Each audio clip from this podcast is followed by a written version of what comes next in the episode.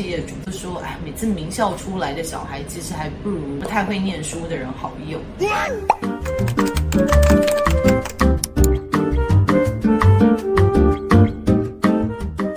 你是否因为小孩线上学习适应不良而觉得很烦恼，或者是你在苦恼什么样子的教育环境比较适合你的小孩，或者是你自己呢？大家好，我是 Sherry，今天我们就用 Kolb's Learning Style Inventory 科尔布的学习风格来讨论一下四种不同的学习模式，他们适合的学习环境跟会阻碍他们学习的环境。会录这一集的起因就是大家知道我有三个小孩，这三个小孩的学习模式都非常不一样，转成线上教学。学以后，我发现我其中一个小孩他表现可能比平常更好，另外一个持平，那有一个是快要把我跟他老师都逼疯。我也发现了三个人的个性跟学习模式不一样，在这样子的状况下，他们三个人出现的结果会差很多。Kolb's Learning Style Inventory 有讲到，人的学习呢，其实应该是分成四个步骤的。那第一个步骤就是实际的体验跟经历，就是 experiencing。那第二个步骤呢，就是 reflection，就是你经历过这件事情后，你会开始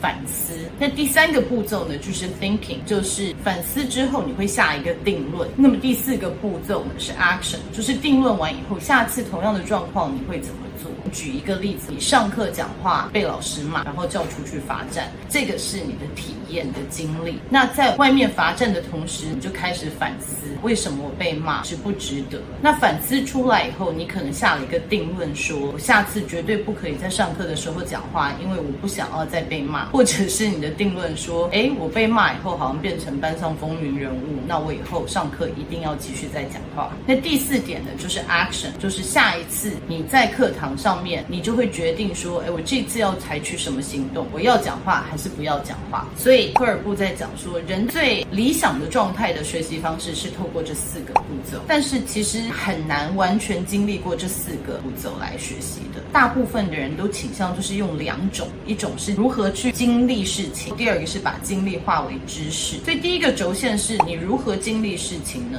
其实有两种，第一个是主动的去经验体验，那么第二个就是抽象的概念。就举刚刚的例子来说，如果你要体验在上课被老师骂，你可以选择就是真的上课一直在讲话，然后被老师骂，或者是你经历的方式是你在书上、电影上看到，或者是你观察到其他人上课的时候被老师骂，你就把这个当成你自己的知识、你自己的体验。那么第二个轴线就是横向的轴线呢，就是说，哎，我如何把经历跟体验化成我自己的知识跟我自己的经历，然后存在我的记忆里。那这两个方式呢，一个是 reflective observation，就是透过反思与观察；那么另外一个是 active experimentation，就是主动的去实验它。也就是说，我知道了这件事情以后，我可以透过反思观察说，嗯，我观察到这样子，好，那我知道我下次应该要怎么做，或不应该要怎么可是 active experimentation 不太一样，就是说，诶，我没有实验过，我怎么知道？所以我看到别人上课被骂，不代表我上课讲话也会被骂。那我上课也来讲一次话好了。诶，我自己也被骂了。这个才是归为我的经验，但是这些人就会比较铁齿一点，说，哎，我自己没体验过，又没发生在我身上，我怎么知道事情结果一定会怎么样？透过这两个轴线呢，我们就可以把学习模式呢分成四大类。那么第一大类呢，我们就叫做 assimilation，中文翻译成融入。这种学习方式坐落在反思观察跟抽象概念中间。基本上呢，这一群是比较喜欢理论，它可以透过一些观察跟反思形成论述，这些理。理论就会被他存在心中。那这些人比较喜欢理论，所以他会比较喜欢听课。他不需要去主动实验，只要你说的符合逻辑，他在内心里面消化反思过，他觉得是 OK 的，这就会变成他自己的经验值。那他对于抽象的概念跟理论是可以接受的。他比较对于人的元素没有太大的兴趣，就是因为理论这个东西，它必须要能够不停的被复制。但是因为我们知道，只要有放人。人的元素在里面就有很多变数，所以 assimilator 融入型的人呢，他其实不太喜欢触碰到人的那一面。你教他念书，他就好好念书，然后他也喜欢不需要太多互动方面的学习。那他的强项有，比如说像计划啦、设计模组啦，或者是他可以定义问题，还有发展理论。然后他可能会比较有耐心一点，因为他就是会花一些时间自己去阅读，或者是自己去消化这样子。那这种人呢，推理来说，第一个在台湾的教育是比较乖宝宝的学生，是比较会念书的学生，然后他们喜欢的是比较有规律、有计划的地方。所以在台湾，老师都会帮你算好，哎，离会考还有多久啊？你现在要开始温习功课啊，等等，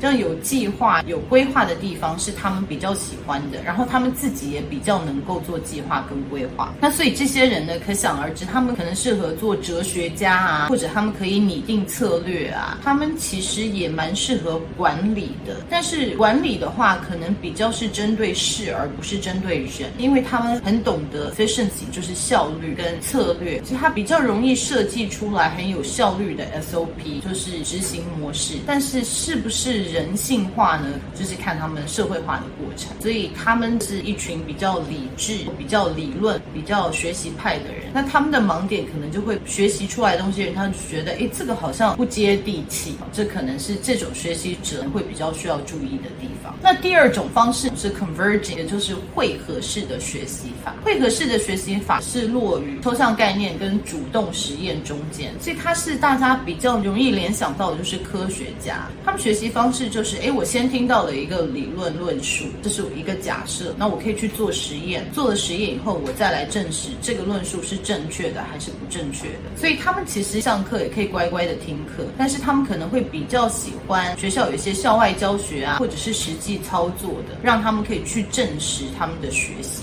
所以什么样的教育环境会比较适合他们呢？可能就是比较多校外学习、校外参访，可以让他们落实的看到他们学的东西在现实中呈现的样子，或者是可以让他们自己去操作，这样子学习环境对他们是最优的。那他们跟 assimilators 就是融入型的人一样，他们比较喜欢理论跟实事求是，所以人事物中对于人真的比较不太关切，就是可能对人的议题比较不敏感。那他们很会解决问题，因为他看到一个问题，快的可以定义问题，找到假设，然后去做实验，然后推翻假设再做实验。他是可以用有效率的方式来解决问题的。当然他是会推理，因为这样所以这样，那然后这样。他是有逻辑的，会推理的，所以我们看到 assimilating 跟 converging 都是比较能够在台湾教育被接受的学生，然后也比较可以适应台湾大部分教育机构的学生。接下来就来讨论两种让老师很头痛，或者自己在台湾的教育也过得很难过的两种形态。第三种学习方式就是 diverging，就是分流式的学生。分流式的学生，他坐落于实际体验跟反思观察中，所以这样子的学生，相对于刚刚两种型，他对人的敏感度比较高一点，因为他喜欢观察，他喜欢反思，然后他也喜欢实际实验跟人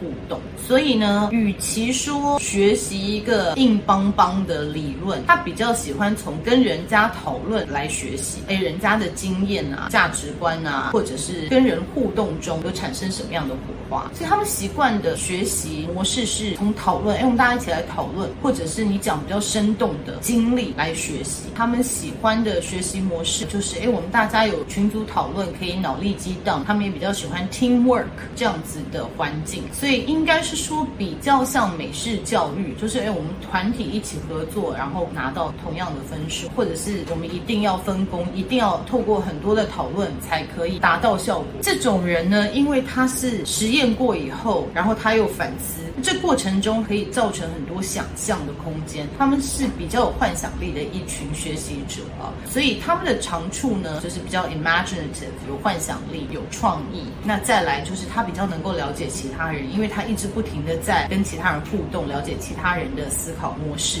那由此可以推理说，他们其实是思想比较开放，就是比较 open-minded 一点，因为他听过很多人不同的论述，比较不会有先入为主的概念。那最重要的是，他喜欢透过讨论，他。喜欢脑力激荡，这样子会让他学习更快一点。所以这些人是非常需要讨论、有互动的。那这也是台湾学校最常被老师骂的，就是上课不要再讲话，那对他们这些人的学习真的很痛苦，因为你讲一个东西，我就要听隔壁的人怎么想嘛，他怎么想，我怎么想，大家怎么想，经过一个讨论，我才可以把它消化变成我自己的知识。可是你都不让我讲话，就叫我死背，我是没有办法学习的。那第四种呢，叫做 accommodating。我把第四种留到最后，你们可以看到我不是顺时钟的讲法，是因为以我的理解，第四种是台湾教育体系下比较是老师的噩梦。那他们自己上学也是他们自己的噩梦，所以嗯，大家都不是很开心。accommodating 这一群人呢，他的学习方式是坐落于主动实验跟实际体验。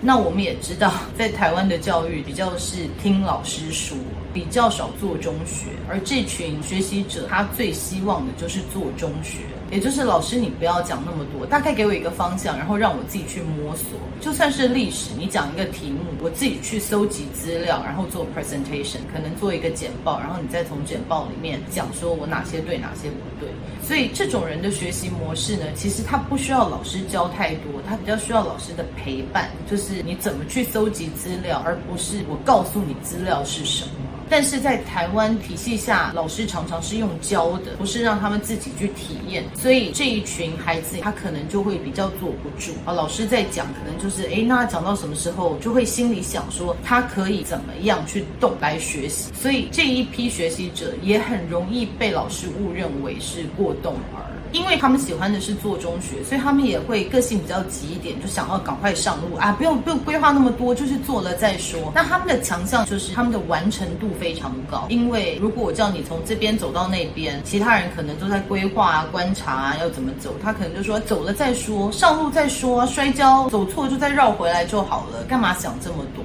所以他们比较是冲冲冲的学习法。那因为这样子，他的完成率高，因为他就已经先走嘛，反正他也不怕摔跤，摔跤再爬起来再继续走就好了，没有什么太多反思的动作。再来就是他比较容易变成领导者，在团体里面，因为他愿意冒险，他愿意承担一些风险，因为他比较不怕。再来就是他适应力非常强，因为他知道说一定会碰到挫折嘛，因为我就是没规划好，我就是透过挫折中学习，然后他做事比较落实。比较实际，所以比较有趣的是，之前有自己私下跟企业主在讨论，那他们就说，哎，每次名校出来的小孩，其实还不如不太会念书的人好用。那其实我想他们的意思就是说，会念书的在台湾大部分是那两种型，就是 assimilating 的形态跟 converging 的形态，因为他们比较不太关注人的议题，但是你在实际工作操作面上面，其实人常常是做事情最大的阻碍。所以 accommodating 这一群跟 diverging 这一。一群人呢，他其实是适应力比较强，比较能够观察人，然后他可能比较可以因为人的因素或不同的因素而适应而调整自己。这种型的人，其实在社会上还蛮受欢迎的。